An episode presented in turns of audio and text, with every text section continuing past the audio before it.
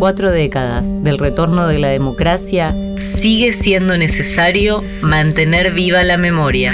Soy Solange Julieta del Río, consejera superior por el claustro estudiantil de la Universidad Nacional de Quilmes. Y a 40 años del retorno a la democracia, considero que es importante mantener viva la memoria porque eso nos hace un país más justo, más equitativo y con más oportunidades para todos, todas y todes. Un solo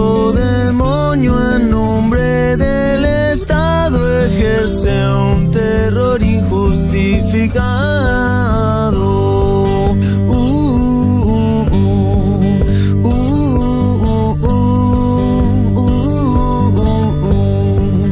uh, Una producción de la Comisión por los 40 años de Democracia de la Universidad Nacional de Quilmes y UNQ Radio.